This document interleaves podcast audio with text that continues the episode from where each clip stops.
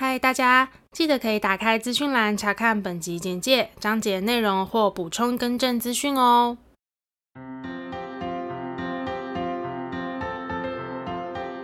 欢迎收听 A M P M 交换日记，我们来聊天。好哦。Hello，我是 A。我是米莉，那我们今天要聊什么呢？我们今天这一集呢，要来聊一个，就是你知道，每到年底或者是新年初的时候，大家一定会聊的一个话题，就是二零二三的新年新希望。那在聊之前呢，就是我们上次有回想到，我们在我们的第四十四集的节目当中。我们有去聊到，就是因为那个时候是二零二一，所以我们那时候有聊到二零二二我们的新年新希望是什么。对然后其实我已经忘记我那时候讲什么了。对，其实我们有为了这个，就是刻意先不要去听，我们要来现场开箱我们二零二二的新希望。对，然后就是四十四集，然后回顾一下到底我们的新希望达成率多少趴？是达成吗？还是它其实是一个愿景？但我真的忘了，我们就来听听看好了。好好紧张。开始喽。好，虽然接下来我们要做的事情是有一点点老掉牙，但是免不其然的，不其然，免不其为，有这个不免俗的啊，不免俗。过了一年，还是一样国文造诣很我们还是差。来讲讲 Sorry 我们彼此的二零二二年新年新希望。真的，我这次再也不想许什么减肥了，我想要开心就好，健康就好。嗯哼，我的新年新希望就是，我希望我还是可以保有一颗我可以感受这些生活小确幸的心，好好的去感受一下嗯人生的每一个面向，不管是开心不开心，或是嗯顺遂不顺利的部分。嗯哼，然后当然就是健康的身体，我相信是在这个时代大家都会很需要的。没错。再来就是因为接下来我要面临一个新的开始，然后我其实也还没有很明确想好下一步。我希望我可以赶快找到自己属于自己的路。嗯哼，好，那我自己的呢，其实就是两个，嗯因为接下来我可能工作上也许会有一些变化，我没办法确定我会不会在今年就可以找到下一份工作，我不是很确定，但是我希望我可以有一个 找到很明确的目标，然后开始去做，这是呃工这个作上面目标要但是就是工作的目标。就是跟工作相关的，它可能不见得会在今年实现，但是我希望可以朝着那个目标要努力前进。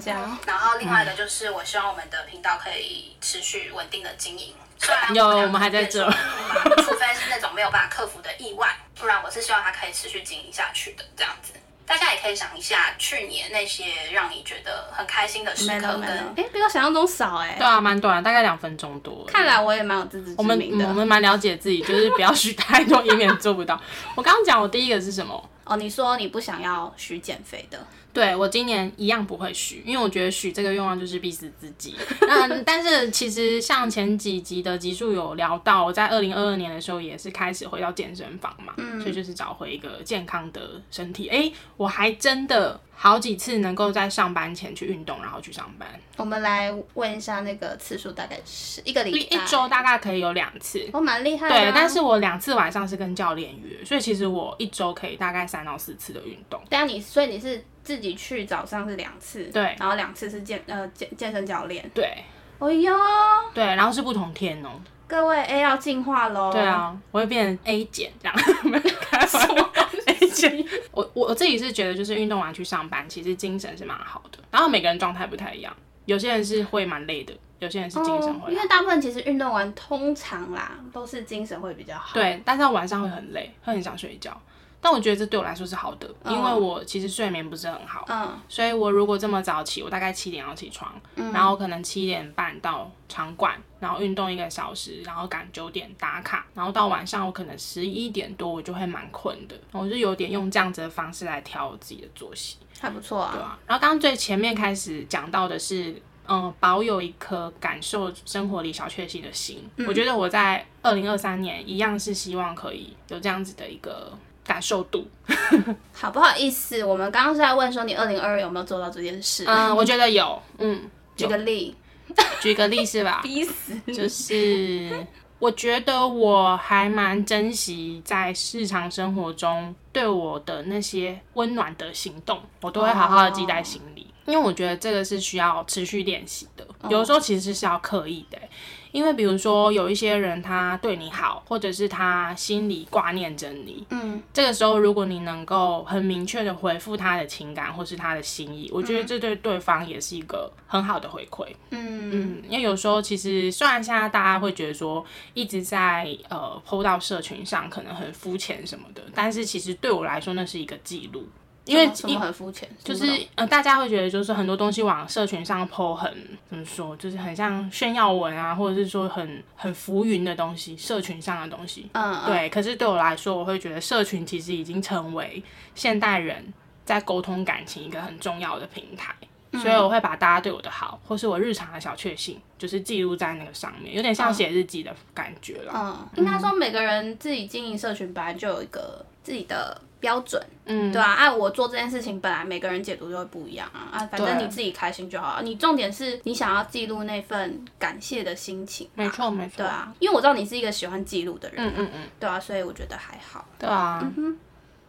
再第二个是什么？我第二个是健康的身体跟新的开始的一个嗯，心态调整啦。新的开始应该是指工作吧？是工作，然后当时其实我是想离职的，嗯但是我后来没离成。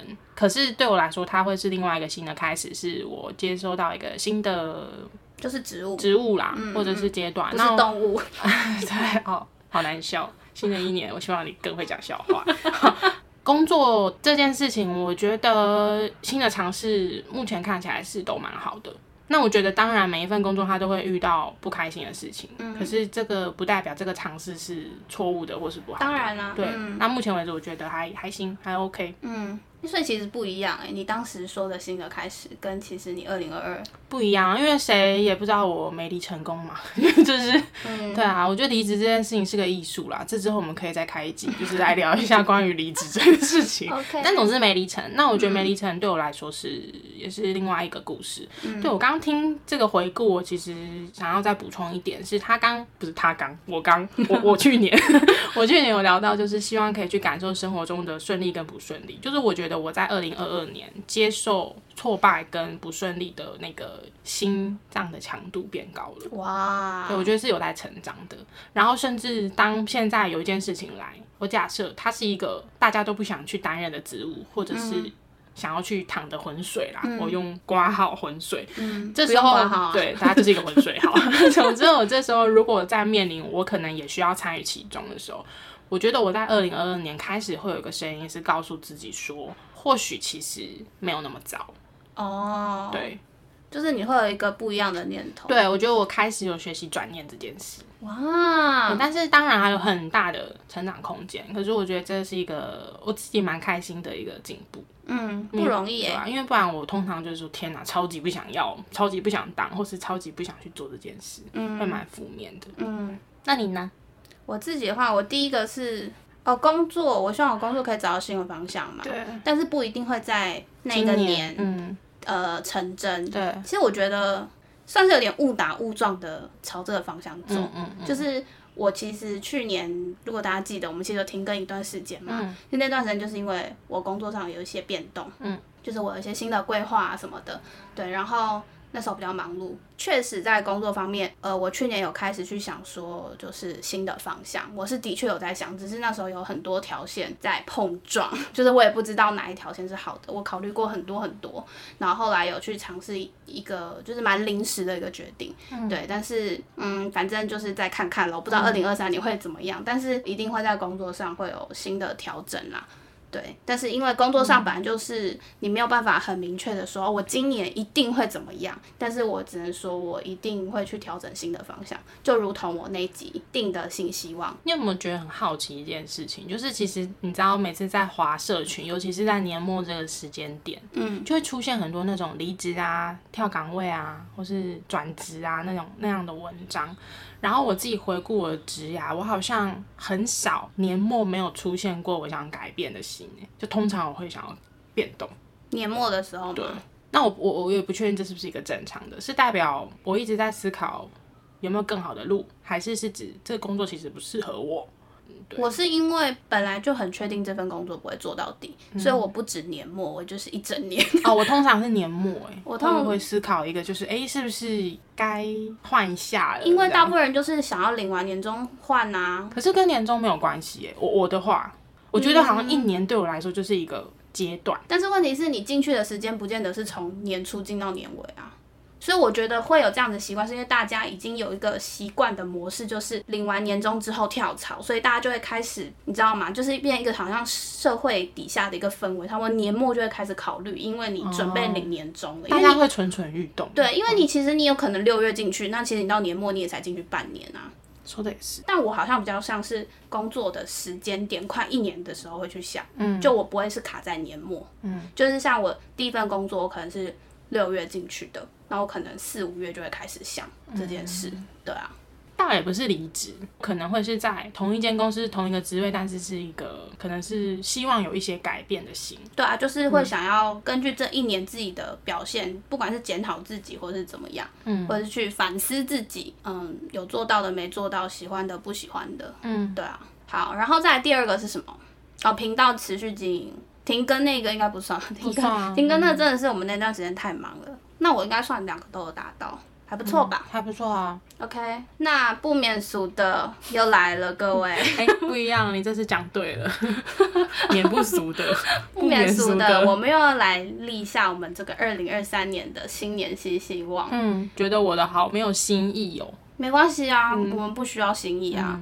但是我觉得我的那个落实程度应该是蛮高的。我对我的二零二四回顾的时候，诶，对吗？你说你二零二四在来回顾的时候，对，那我会蛮有信心的。好，嗯嗯，我已经报了第二期的法文课，嗯然后其实报这个法文课可能对一般人来说是听起来很普通，但我要先说明一下我自己的状况是，其实我在嗯我的专案高峰期的时候，我是非常难有准时下班的一天，嗯所以我现在持续去报这个法文课，我是希望我在二零二三年也可以持续的去修法文。因为修完了第一期，我觉得我很喜欢，然后这个老师我也很喜欢，嗯所以在接下来，我希望我可以一直持续的去上课。我本来是想要大概到五月就停了，但是我现在是想要试试看，我就一路上下去。嗯对，那它可能会影响我的是，我一个礼拜就是两天一定必须要准时下班。嗯，我想要挑战看看，然后持续的进步，然后在二零二三年的时候，应该会碰到检定考试。我会想法文检定对对对，嗯我会希望我可以去考，就算是最初级的也 OK，、给自己一个平和啦，就是比较普罗大众的平和标准。嗯然后第二个就是持续的去健身运动，嗯，然后调整我的饮食习惯。因为饮食习惯这个我好像没有跟你聊到，还是有。总之我现在中午就是我有去买公司附近那种你知道夏威夷拌饭，讲过了，对谢谢。哦，讲过了。好，总之但听众不知道啊。嗯，他的那个就是很多生食蔬菜，嗯然后可能会搭配一些海鲜或是什么的，就是反正是有点原型食物类的东西，然后我觉得蛮健康的。不喜欢那个。对我蛮喜欢的。嗯然后再来就是我的睡眠时间，所以这一项主要会是健康类的，一样就是健身、饮食搭配我的睡眠，做一个好的一点调整。嗯然后睡眠的话，我觉得睡眠有一点难去立下什么目标诶，因为我就真的有点难都在十二点前睡觉。人家说立目标具体啦，可是、好吧，我先立一个，就是我一点前一定睡觉，这样好不好？嗯，其实我觉得不用，我觉得你你立的目标应该是尽早。啊，尽早，可是尽对啊，尽早就非常的，你知道，给自己的弹性就很大。对啊，对，但总之，我觉得可能可以，呃，努力的方向是，当我今天事情做完了，就不要划手机，就睡觉。嗯，对，对对以这样来来进步看看好了。再来第三个，是我希望我可以持续精进我的开车技术。嗯嗯，对，那因为在二零二二年的时候，我开始有在接触开车。那其实我在二十岁的时候，我就已经考到汽车驾照。嗯，那只是那时候一直都没有上路，然后家里也没车。应该不是说没车，就是我没有趁旧车的时候好好把握练车的机会。嗯然后后来新车就是家里也不敢让我开这样。对，然后就是想要在二零二三年持续的碰开车。那我现在唯一练习的机会就是我可能每个月回家的时候。嗯，有时候回我阿妈家的时候，现在就是家里也会让我就是试着开一段一段花莲市区之类的。哇，花莲人小心了。没有没有没有，我是我是是我是很小心翼翼的开车。其实，呃，坦白说，有人在开玩笑的讲啊，其实新手反而比较不容易出事故。呃，新手会小心，但是有时候出事故不见得是哦，不一定是自己的问题，对对对因为有时候你再小心、再谨慎，可能别人不小心、不谨慎，还是有可能造成事故。对啊，嗯，对，但只是新手的话，其实速度啊，或者是转弯啊、方向灯，就是会很照规矩来。你如果以我的经验来说，会是这样。所以我希望在二零二三年，我可以开上高速公路。好可怕、哦，高速公路的各位。对，然后我大概要在两年才有办法开苏花吧，我猜。你知道苏花那个弯来弯去，我会被后面骂死，因为我很很慢啊。不会不会，没有人会骂你，因为应该车上只有你自己，不是，是后面的的车，哦，是后面的车车会骂我，因为我现在光是开那种，就是你知道花莲虽然是市区，它偶尔会有一些些乡间道路的时候，嗯，就是一直被逼车，哎、花莲市区好开吗？还不错啊。它有些它的路就直直的路是这样开，大的，它路是大的，但是砂石车平日会比较多。但你去应该都假日。嗯，因为之前有遇到平日开的时候，哦，然后因为我阿妈家是在，我就比给你看中间，然后台九线在这边，嗯。所以当要切进我阿妈家的时候，它会有一段乡间的弯弯曲曲的小路，嗯。所以就是在那个路又是下坡，嗯，我那时候开始心惊胆战，然后因为旁边的教练又一直念、一直念、一直念，所以我那时候就说我不想开了。教练是。就是家里的长辈这样，就是对，然后有时候还会有同时双教练，然后双教练的那个你知道教学的风格不一样，嗯或者是准则不一样，有些人觉得这个 OK，有些人觉得这个不行，这样。教练，你们要不要先去达成一下共识？对，你们先去旁边打一架这样，然后我就会生气，因为我就会觉得，不然我现在到底应该听谁的？嗯，对，然后因为我会一直不小心超速，哈，对，因为那个刚刚谁说新手会比较安全？我嗯对，但是不知道我为什么，就是我有点没有办法拿捏那个加速的时间。你知道，有时候这样踩下去，它的那个针不会马上反应，哦，然后你哎、当你反应的时候，你已经超速了，然后你又要慢下来，然后慢下来的时候，你以为你慢了，可那指针就退得很慢很慢很慢。嗯，然后你要抓距离，然后你要跟前后车抓距离，然后你要去注意你的时速。我我现在有点难分心做这件事情。我觉得那真的就是总归就是还不够熟悉。对，要要经验。对，你要跟那台车够熟，其实你就会知道，哎、大概什么样的感觉，它会是在什么速度。对，就是其实你也不用去特别开那没个。没错，哎，讲到这个，我想跟你分享一个 请说。我之前就是那个去考考驾照的小故事。嗯 我问你可能听过，但因为听众没听过，我觉得这个超好笑，跟大家分享一下。这跟新年新希望没关系。就是我之前去呃考那什么汽车驾照，然后那时候我们还不用考路考嘛，我们只需要练习。然后那时候因为我还不会骑机车，我是先去考汽车驾照，后来才去学机车，然后去考机车驾照的。然后那时候我就很害怕，因为我觉得开车对我来讲最大的恐惧是我看不到路在哪里。哦，你说你的车子现在到底是在在哪一个位置？因为骑机车我看得到，可是汽车我看不到，而且它又不是坐在正中间，嗯嗯，然后你就不知道我现在轮胎到底在哪里。然后我跟你讲，那时候呢，呃，那叫什么路路考，路路考，嗯，路考练习，路考练习的时候，我就成了我们那个教练史上第一位学生撞到三角锥，是在场内吗？没有场外，就在外面开车的时候，么会有三角锥？就是可能刚好那个桥下面哦，施工是吗？我不知道，但他有放三角锥，我不知道那条路在干嘛，他有放三角锥。嗯我跟你讲，好险有三角锥，如果没有三角锥，我是直接撞到那个墙壁，哎，我那教练可能会被我气死，然后就他就快吓死，他说我教了这么多年来，你还是第一个。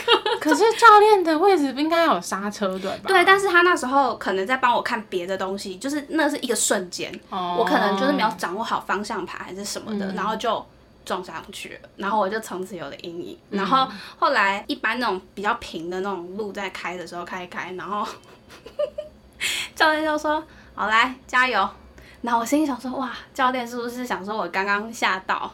鼓励我一下，安慰我一下。我就想说，啊教练很温暖，这样，然后就继续开。结果教练就默默说一声：“呃，那个加一点油。”他觉得我开太慢，加油！嗯，加一点油有点太慢了。那当下你会错意的时候，你有回他吗？我说：“哦哦，你说你说那个踩油门吗？啊，他他有意识到你会做意吗？应该是没有，因为他隔了一段时间了，就距离他第第一次叫我加油 跟跟第二次加，油，然后你跟他说好，哦我是没有回，我就好像就是很专注的在，因为其实我很紧张，我就很专注，嗯我没有办法很分心的回答他。对，然后就过一段时间发现我还是开这么慢，说，嗯、来加一点油。哎、我真的没有办法在开车的时候跟副驾的人聊天。真的，没有，你知道现在家里的人就是会觉得，哎、我练习蛮多次的，好像就稳稳的，然后他们就会一直想要在我开车的时候跟我聊天，然后可是这其实会让我有点就是很很紧张，然后甚至我是没有办法，我完全会听不到他们讲话。哦，对，你会自动的就是关掉哎、。但是我现在抓那个就是路的那个边线抓的不错。哦，真的哦，哎就是你要。看左右后照镜这样。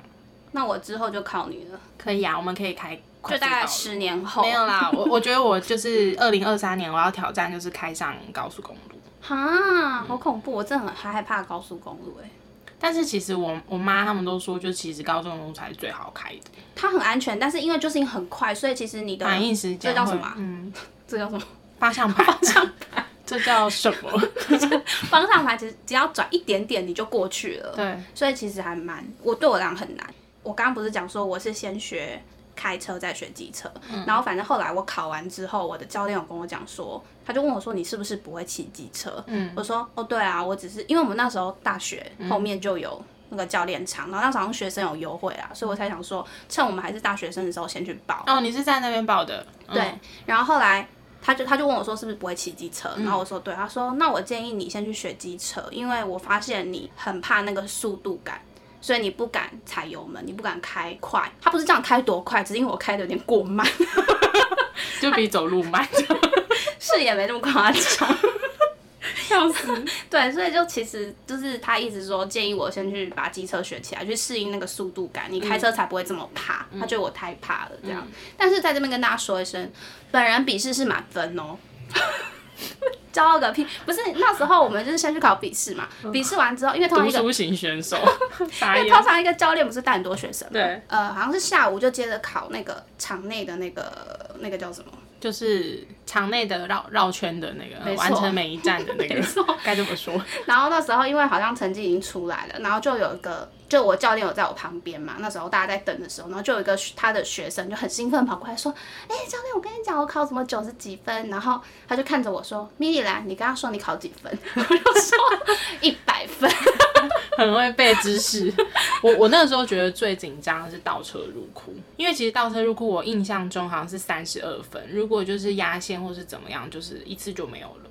没有，我不知道每个人是不是这样，但是我的第一关就是倒车入库，嗯我倒车入库直接被扣分。我第一关就直接被扣分，但是但是那应该是，呃，你就是如果你被扣分之后，你就不能再错了。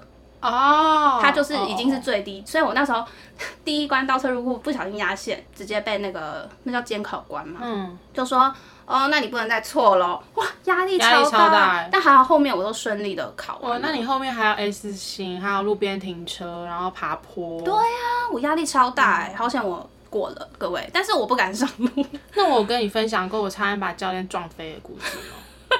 是 好像有，没有，就是你知道，你知道，在场内就是变成车神之后啊，嗯嗯嗯嗯，然后有一次我就是，诶，是不是要踩着刹车才能放手刹车？好像是，哎、你有在上路的，你问我。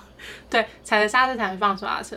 然后我就停好，然后我教练先进去拿个东西要出来，然后那时候就是他就说叫我自己先练，嗯，然后这时候我要踩着刹车放手刹车的时候，我踩到油门，还好我的手刹车是拉起来的，哦，然后我的引擎就听到嗡的一声，哦然后我教练当场就彪骂三字经，然后叫我滚下车。真的？对对对对对，蛮危险的。很可怕，我差点把它就是撞飞，好好恐怖、哦，很可怕。不是每天，就是每一次上车的时候，我会先确认这个是刹车，这个是油门，然后我妈每次就会觉得很害怕，她就说你看了那么多次，不要再这样吓我了，好不好？真的，我觉得陪练的长辈们都非常的有勇气，陪你上路的那那个长辈也是。我妈就对啊，她但她现在最近就很放心，就开始花起她的手机。真的假的？我在练习一阵子，可是我开市区没有问题，因为市区的速度很低，我反而喜欢开市区，你是说哪一种市区？就是车比较多的市区。哦，真的吗？像对对台北市市区台北市稍微没有那么友善，是因为它单行道很多，然后什么左转道。呃，右转道，然后灯很多，然后我有时候就会觉得很慌乱。可是如果你是可以有耐心陪着我一起绕远路的，那没有问题。如果我不小心走错车道，我们顶多就是绕一下再回来。嗯对啊，如果你可以接受，那我觉得我们没有问题。台中市市区就 OK。哦，对，因为我觉得台中路相对部分也都比较大条。那我以后去台中就靠你了，可以啊，你就是我的双脚，好，我就是你的双脚，就是你，你 我就是你的双脚我。跟你讲，我在台中有两位朋友都可以开车载我，哎好哦对啊开心哦。熟文吗？对啊，所以大家也认识熟文，对啊对对，舒文跟 A 之后就是我的双脚，在台中的。但熟文感觉开的很熟哎，感觉他很熟哦，他感觉坐我的车会下他而而且他是开高速公路还可以跟我聊天的那种，他就是可以很自在的跟别人聊天那种类型哦。还不行。但他真的也是，你要说用逼吗？也算是，因为他工作性质的关系，所以他不得不对。但是我觉得他真的，我其实真的超级佩服他，他就是我心目中那种女靠强人自己女强人那种一个一个一个。哦，之后有机会可以跟大家聊一下。其实我有在想说，可以跟舒文聊他的工作，嗯，对，因为其实跟我们两个人工作性质来说是完全不一样。我也蛮有兴趣的。自从上次有一次的契机跟熟文合作嘛，所以呢那时候就其实有呃很浅薄的了解到他的专业领域。嗯，好，我们这集差点变成开车特辑。好，再来最后一个是我的 新希望，最后一个最后一个。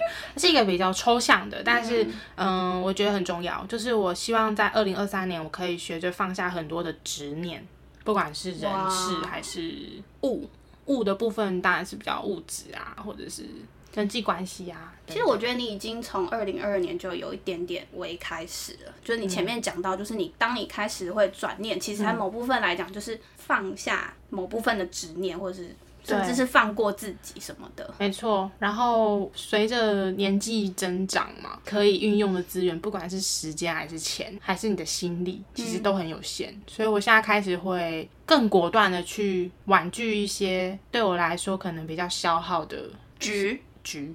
嗯，但不是那些人不好，没有没有我，刚才想要挖坑说，例如，没有，不是那些人不好，跟那些人在一起也很开心，只是就是我觉得那个感觉是很难说的，就是有时候你参加完一场聚会回到家的时候，你是累的还是开心的，那个有很大的差别、对我来说。嗯。然后有时候你参加一个聚会，就算只是坐在 Seven 聊天，嗯。你也感到心情很很满足，嗯，就是很很能这样，那叫什么？充电，然后接下来更有动力面对你的生活。所以我会希望在新的一年，我可以再更果断的、持续的去练习这件事。嗯嗯，然后很多的执念就是不去生气，或者是不去太计较那些我改变不了的事，不管是别人的个性、嗯别人的做事风格，或者是工作里或是生活里很多的自己觉得不公平的地方，嗯好像那都是没办法的事情。就是能改变只有自己啦。对啊，那我觉得改变其实不了别人。去执着那些事情，好像你默默的付出是更多的隐形成本，嗯，自己的健康、自己的心情。或者是要去。呃，看事情，但有时候可能是那个比较或计较的心情，其实也很累，很累对啊，没错嗯，以上就是我在二零二三年想要持续练习的几个新目标。那你呢？我只有一个，不是因为其实我不是一个太喜欢把目标讲出来的人，嗯就是我我因为我自己知道，当我决定说出口，就表示我已经下定决心，我一定会做，就是我很有把握，我一定会做的，对甚至做到是吗？我会努力做到，嗯但是有时候能不能做到，就是要天时地利人和。对我是一个，如果我今天有什么想法，我就会开始去做，但是我不会告诉自己说我一定，或者是我今年想要怎么样，因为我觉得很多东西是我自己没办法控制的，所以我想，我通常会讲出口，通常是我自己可以控制的东西。哦，很多事情不要说的太早就对了。对，因为我觉得我每次如果去去下这些目标，然后呃，可能过一年好了，回回顾自己，就会觉得啊自己没做到，可能会对自己很失望或什么的。然后我就会习惯性的，今天我有想什么想法，我就会开始去执行，但我不见得会说出口。但是当我说出口，就是我有十足把握，我可以持续的做这件事情。嗯对，那我二零二三的目标就是会持续的饮食控制。嗯，然后我的饮食控制呢，是我不会讲我戒，因为我自己知道，我很了解我自己，我没有办法完全的戒糖或者是戒甜点，所以我只能说我会少吃零食、饼干、饮料、甜点。怎样？我知道你在笑什么。那个是为了 podcast，不是等一下，就是可能之后大家就会知道为什么会这样子。呃，这是我自己的饮食控制的方式。然后，因为其实，在去年的一段时间，十月那时候开始吧，我就开始有持续执行。然后因为其实做饮食控制这这件事情对我来讲非常痛苦，因为我个人是精致淀粉跟所有什么零食啊的爱好者。嗯，但是我觉得要逼自己去呃有下意识的去选择你吃的东西。但通常我一个礼拜会挑个一天，就是让自己稍微放松，但是量我会控制。控制就是嗯以前假设好了，我可以让自己吃完一整包洋芋片，但是可能我放松的那一天就是吃半包。或者是三分之一包，剩下的就给我哥。所以我自己的饮食控制方式是这样。然后我是一个绝对不看任何数字的人，嗯，因为呃，这个每个人减肥方法真的都不一样。对我来讲，呃，我看到数字很容易放弃。然后，因为如果我去站上体重机，其实人的数字本来就是会上上下下、上上下下。可是当我看到那个数字上上下下的时候，就我以前的减肥经验，就是我很容易就会放弃，因为我会觉得啊，我已经控制成这样子，然后还是这样子哦。怎么没变？怎么没变多？对，然后我自己的方式就是，其实你自己穿衣服就知道你体态有没有改变，很明显。而且你一定要去穿那种非松紧带的，就是那种裤子或裙子，你就会知道自己的体态是不是有改变的，就是你一定感觉得到。但这是我自己的方式，因为我知道，呃，有一派是觉得你一定要去量体重、体脂记录对，但是因为我自己知道这不符合我的个性，我很容易放弃。然后其实我以前减肥都没有，从来没有说出口说好，我要开始少吃精致淀粉，好，我要开始少吃零食，我从来没有说出口。然后这次说出口，我觉得自己是真的有做到，我少吃非常多。嗯就是因为我以前可能是那种，然后正餐少吃，但是零食照吃，但其实你根本不会瘦啊，因为最胖的都是那些零食跟精致淀粉。对啊，然后而且正餐少吃，搞不好会导致零食吃更多。嗯，好像不会，就是对我来讲，我我不管正餐吃多少，我零食都可以吃到一定的量，对我来讲是不同的味。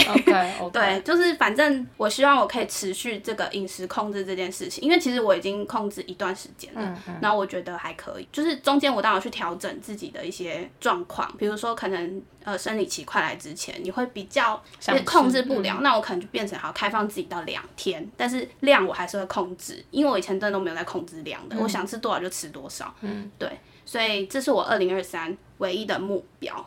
就是我我我唯一说出口的目标。对，我会说其他我可能就是如果有想到想要做什么，我会去做这样子。对，因为我不太我不太是一个就是列出目标，因为我不喜欢就是先讲。嗯，对，因为我觉得很多变数，可是因为饮食控制这个是非常明显，是你自己完全可以掌控的事情，对，就是这样。这是我二零二三年的呃目标，很棒哎。跟大家分享一下，跟你分享一下，嗯，会不会偏无聊？不会啊，需要讲个笑话来结尾吗？不用讲啊 笑话。我觉得饮食这件事情，其实它对健康的影响是真的很大。我跟你讲，我为什么开始做，其实就是很肤浅的原因。连我哥也觉得，为什么我要突然这样子？第一，就是因为年纪越大，你的代谢越慢，对你只会越来越胖，嗯，对，然后你要瘦本来就很困难了。然后再来就是很肤浅的原因，就是我希望我穿衣服更好看，就这样。就是啊，这很重要哎。因为我觉得你不喜欢，你就要改变。对，除非那个东西是你没办法控制，但是今天这个东西是你可以控制的时候，那你就改变嘛。你不去改变，那你一直抱怨也没有用啊。我在跟我自己喊话，谢谢。然后，所以那时候我就开始想说，好，那我就慢慢开始减少垃圾食物的摄取，跟精致淀粉的摄取。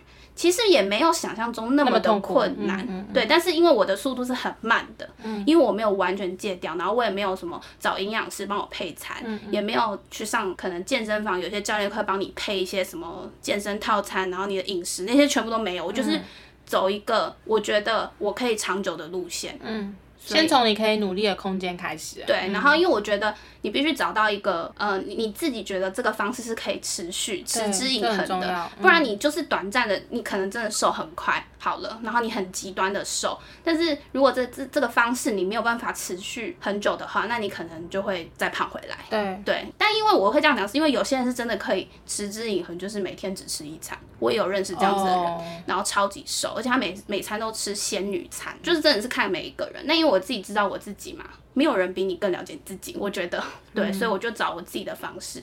所以我希望我二零二三年可以持之以恒的做影控这件事情。嗯，对。那以上的话就是我们在二零二三年，不管是说出口还是没说出口的新年新希望。